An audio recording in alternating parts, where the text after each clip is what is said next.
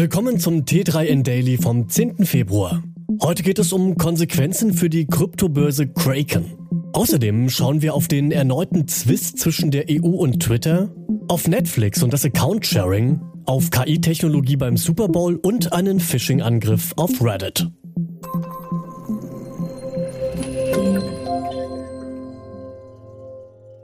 Die Kryptobörse Kraken stellt den Stacking-Dienst in den USA ein und gibt damit dem Druck der US-Börsenaufsicht SEC nach.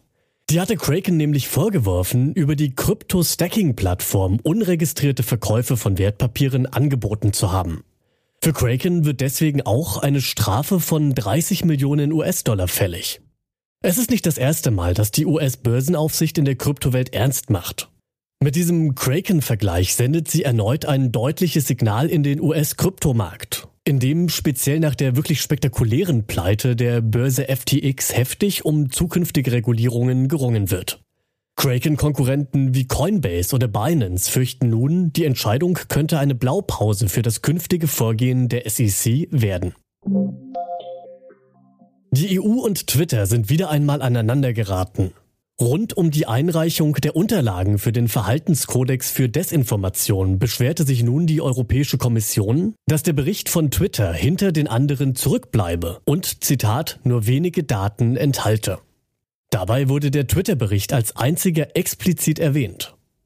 Der Verhaltenskodex für Desinformation wurde im vergangenen Juni von 34 Akteuren, darunter allen wichtigen Online-Plattformen, unterzeichnet und beinhaltet ein breites Spektrum von Pflichten und Maßnahmen zur Bekämpfung von Desinformationen im Netz.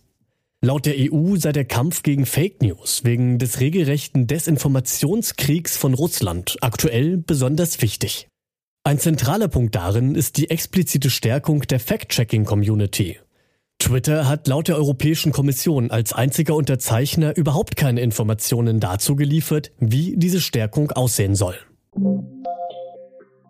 Netflix greift nun in Sachen Account-Sharing auch in Europa durch. Der Streaming-Anbieter schränkt das Teilen von Passwörtern zunächst in Portugal und Spanien ein. Dort werden Nutzerinnen dann also daran gehindert, ihre Accounts kostenlos mit Personen außerhalb des eigenen Haushalts zu teilen. Überraschend kommt dieser Schritt nicht. Denn schon vorher war das Account-Sharing in verschiedenen lateinamerikanischen Ländern eingeschränkt worden. Neben Portugal und Spanien kommen nun auch Kanada und Neuseeland dazu. Die Sperrung der Wiedergabegeräte erfolgt auf Ebene der Geräte, nicht mehr auf Basis der Konten. Ob die Einschränkung des Account-Sharings auch in Deutschland, Österreich und der Schweiz kommen wird, das ist aktuell noch unklar. In Portugal kosten Zusatzkonten nun 4, in Spanien 6 Euro pro Person. Der Super Bowl steht vor der Tür und hat für die Teams längst auch technische Komponenten.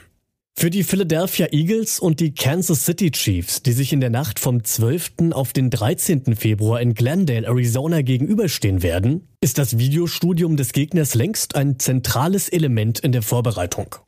Doch nun hilft ihnen auch eine KI dabei. Mithilfe von Deep Learning und Computer Vision haben Forscherinnen der Brigham Young University einen Algorithmus entwickelt, der die stundenlange Arbeit von mehreren Videoanalysten übernimmt. Obwohl die Forschung noch am Anfang steht, soll sie bereits eine Genauigkeit von 85 Prozent bei der Bestimmung taktischer Formationen erreichen. Zukünftig könnte der Algorithmus so die langwierige Praxis der manuellen Analyse von Videomaterial ersetzen.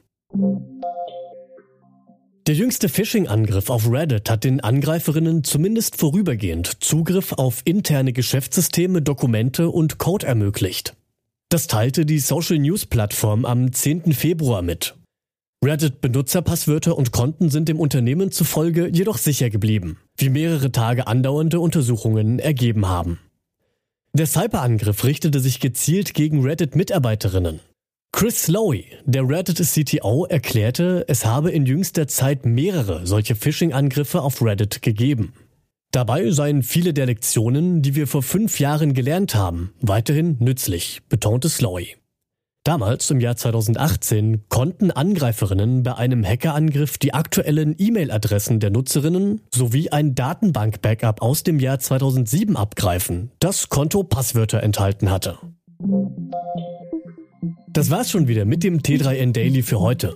Noch viel mehr zu allen Aspekten des digitalen Lebens, des Arbeitslebens und der Zukunft findest du rund um die Uhr auf t3n.de.